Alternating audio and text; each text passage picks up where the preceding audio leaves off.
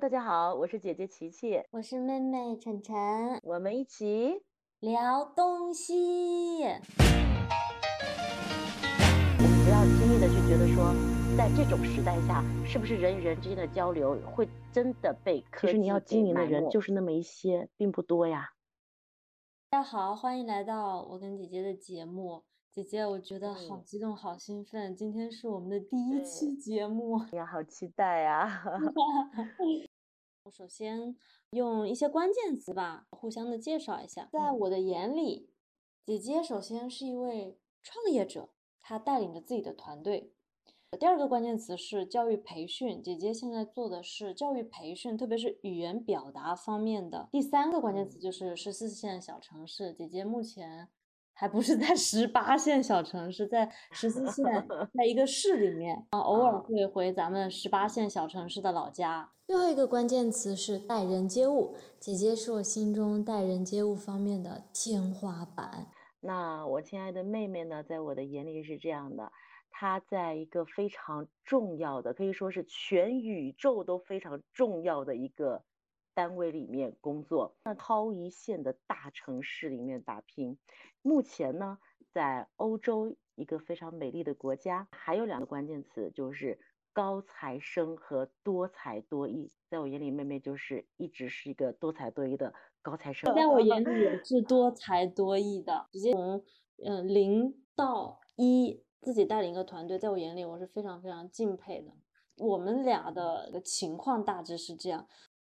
我跟姐姐之之所以想要做这档节目呢，因为我最近有收听很多高质量的播客，我很敬佩他们，觉得他们做了自己一直以来想做但没有做的事情。但同时，我在听他们播客的时候，我就觉得啊，他们还有好多话题，我我很感兴趣的话题，他们并没有聊到，我就觉得还有很多的潜力空间。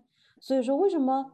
就不自己开一个频道，跟自己很信任、很欣赏的人去探讨各种各样的问题，所以我就和姐姐说了这个想法。姐，你愿意接受这个邀请，有什么原因吗？我只要你的邀请，我都没有拒绝的理由。每一回的聊天都只用四个字来形容，就是没完没了。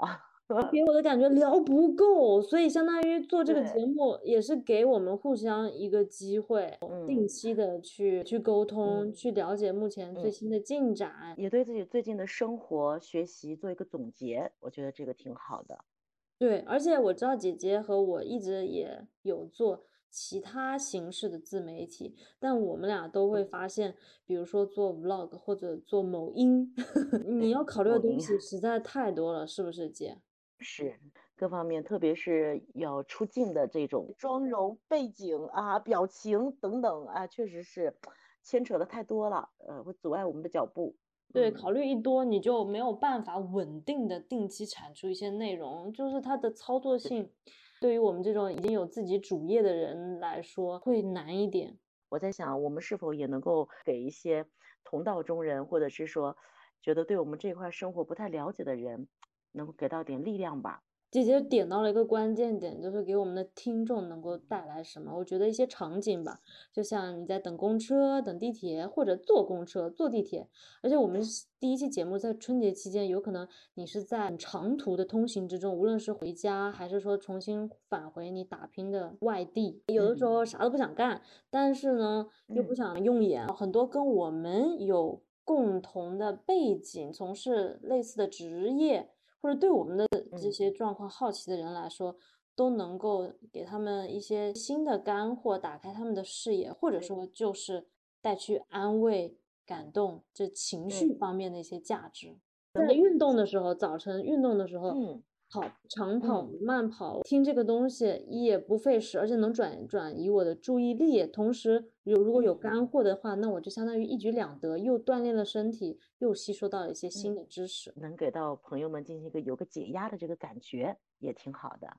太好了，希望我们的听众朋友们、亲朋好友可以给我们的节目留言提问，嗯，你们想聊什么话题？甚至如果你们感兴趣的话。我们做到后面还可以邀请想表达的朋友参与我们的聊天。嗯，是聊天是刚需，所以我觉得我我们做这个节目，既满足了自己的私心，而且也希望能够给听众带来一些其他的价值。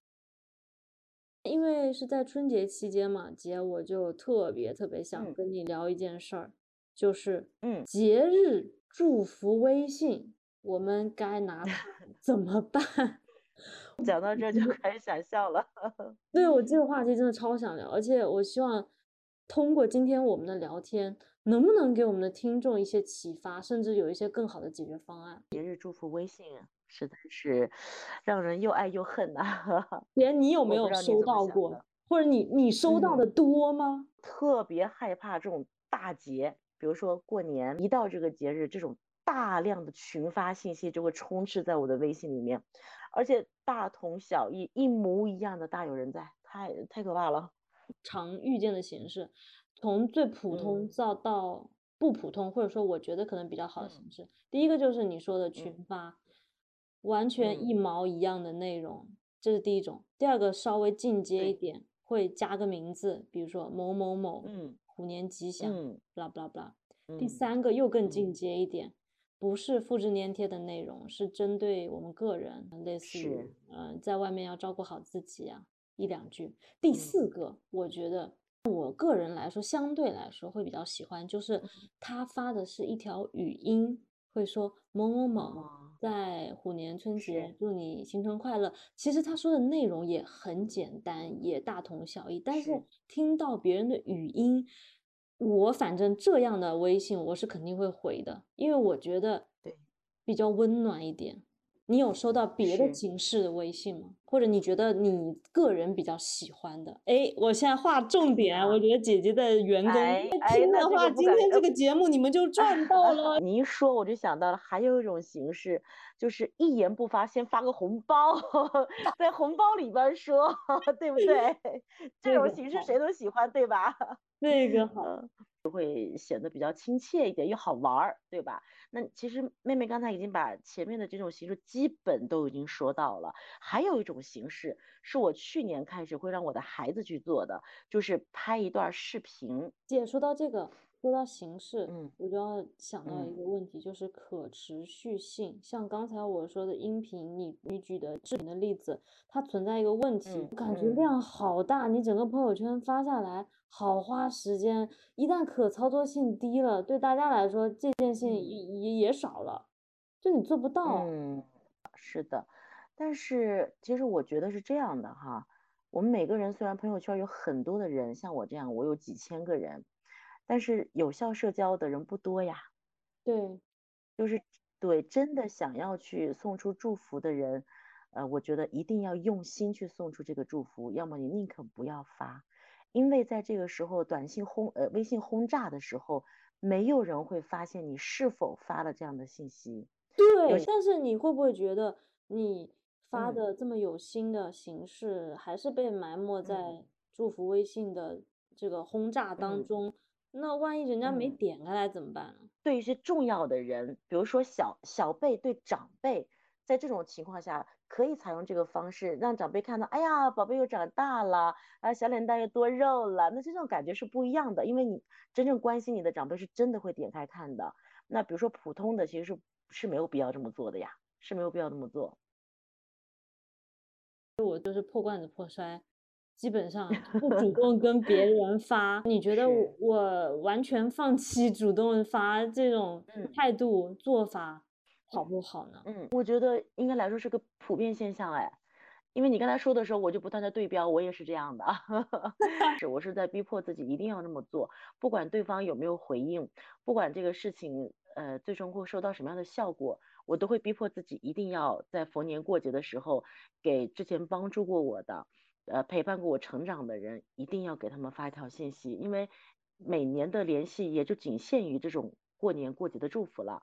呃，不管对方怎么想的，我觉得对于我来说没有遗憾了，我能记得住，我一定会发。对方是否能够接收到你这个嗯。有效信息，能不能达到你想要嗯。经营甚至提嗯。升人际关系的这个目的？我觉得在现嗯。在的这种时代，嗯，就科技如此发达的情况下，确实要打一个问号。但目前大家都短信轰炸，它这个边际效益能有多大？呃，确实是，但是我还是主张哈，就是不管说现在的科技多发达，人与人的沟通还是很需要这种比较真诚的一种沟通方式。我曾经给我的老师发信息的时候，特别是逢年过节的时候啊，我会带上我的照片，就给他发完那段话，而且会回忆一下当时。我感恩他的那些画面，他教教导我的那些画面，我会用文字的形式呈现一下啊。比如说，刘老师，又是一年，呃，新年到了啊，我想起来，我想起当年什么什么什么，您在教导我的时候，啊，说了哪些话，我会稍微的提一下。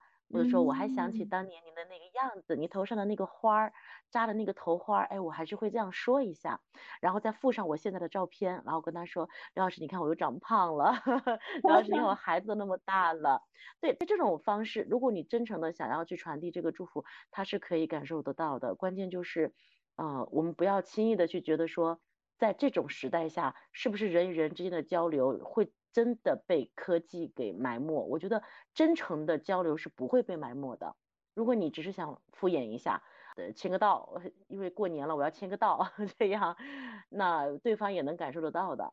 我觉得我们这期的聊天题目有了，人与人之间的真诚沟通是不会被科技埋没的。我觉得这个特别，哎呀，京剧，这是被京剧给提炼了。你说的这些我都非常感动，而且刚才你的那个做法，我也觉得非常暖心。嗯，但是这种做法就还是需要大家花一点时间，用一点心。是的，是的。既然哎呀，现在这个社会说实在的，太多的便利了，越来越多的便利，你就会忽视一些东西。以就像以前从前慢。嗯，对吧？每每回想到挺感动，就是我们在发信息的时候，是不是也可以慢一点？不要想着群发。我们不是说你覆盖的人越多，你这个人就能够让别人感受到你的你的热情和你的真诚，不是的。我觉得你发信息的时候慢一点，说话的时候慢一点，打字的时候慢一点，啊，说一些真诚的话。其实你要经营的人就是那么一些，并不多呀。我觉得姐姐刚才说的给。我们给我都提供了一个很可以操作的方法。首先，你就把一些你觉得确实有必要的、很有必要的人，你首先得画一个小范围，然后捧着持、保持着一个一颗真诚的心去跟他，无论是简短的沟通，还是说可能比较。长篇的文字，说一说你们俩曾经的美好的回忆、目前的进展。而且重要的是，你不要带着一颗他会怎么回应。有的时候没收到回复，回复你会觉得啊，好失落。我这么用心编的一段话，他两个字谢谢。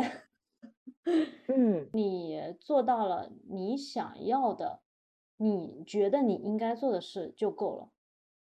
嗯，是的，是的。我想到一句话，就是“我爱你，跟你无关”，就是这种话。呃，我们付出的时候不要想着回报嘛，而且我真诚，我非常相信，当我很用心在做这个事的时候，哪怕别人回复的是一个谢谢，我都相信他是饱含着热泪，然后说的这个谢谢啊，或者特别温柔的说了一声谢谢，因为他已经感动到无法用语言来回答了，我会这么去想，就我这很容易劝自己的人。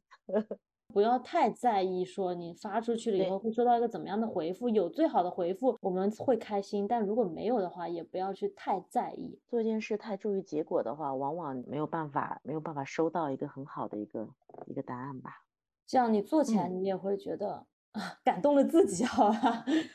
对对，感动自己就够了呀。现在这个这个社会那么复杂，谁愿意老花心、老花这个时间跟心血来感动你呀？都总得自己劝自己吧。我觉得今天我们这个这个话题的收的非常好，就给大家嗯有一些更实操的一些方法。是的，可以试一下，真的可以尝试一下，用一些自己平时的图呃照照片。如如果说你要给长辈拜年，很久不见的长辈又身在异地的话，是否可以用一些视频啊，用一些自己身边的，甚甚至说你曾经家家里面养某棵植物，这个植物也长高了。院子里的树都长高了，或者我的孩子都多大了，或者我养的狗都 多大了？哎，其实这是一种很好的一个聊天的这个方式啊，这可以沟沟通很暖心的，我个人觉得。总结一下，今天和姐姐的聊天，扭转了长期我对祝福微信的一个错误认知。以前总是容易把它当成一个功利的工具，所以会感到纠结、困扰，到底发不发？和姐姐的聊天让我认识到，每一次的节日祝福都是很珍贵的机会，是可以让我们感恩曾经给我们鼓励、帮助的长辈、领导、前辈。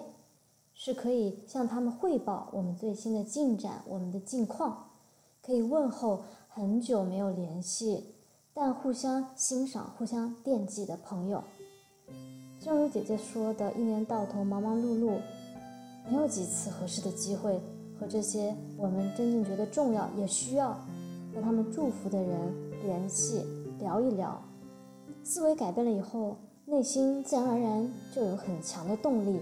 给这些有效社交范围内的亲人朋友发祝福微信了，在滴滴答答的打字声中，时光好像流转了，从前美好的一帧帧回忆闪过，感觉很幸福，也更加感恩一路走来那些给予真诚帮助、认可鼓励的人，而且确实收获到了大部分亲人朋友非常真诚的回复。今天的节目就到这里，希望。听这期节目的你，也可以试一试。我们下期节目再见。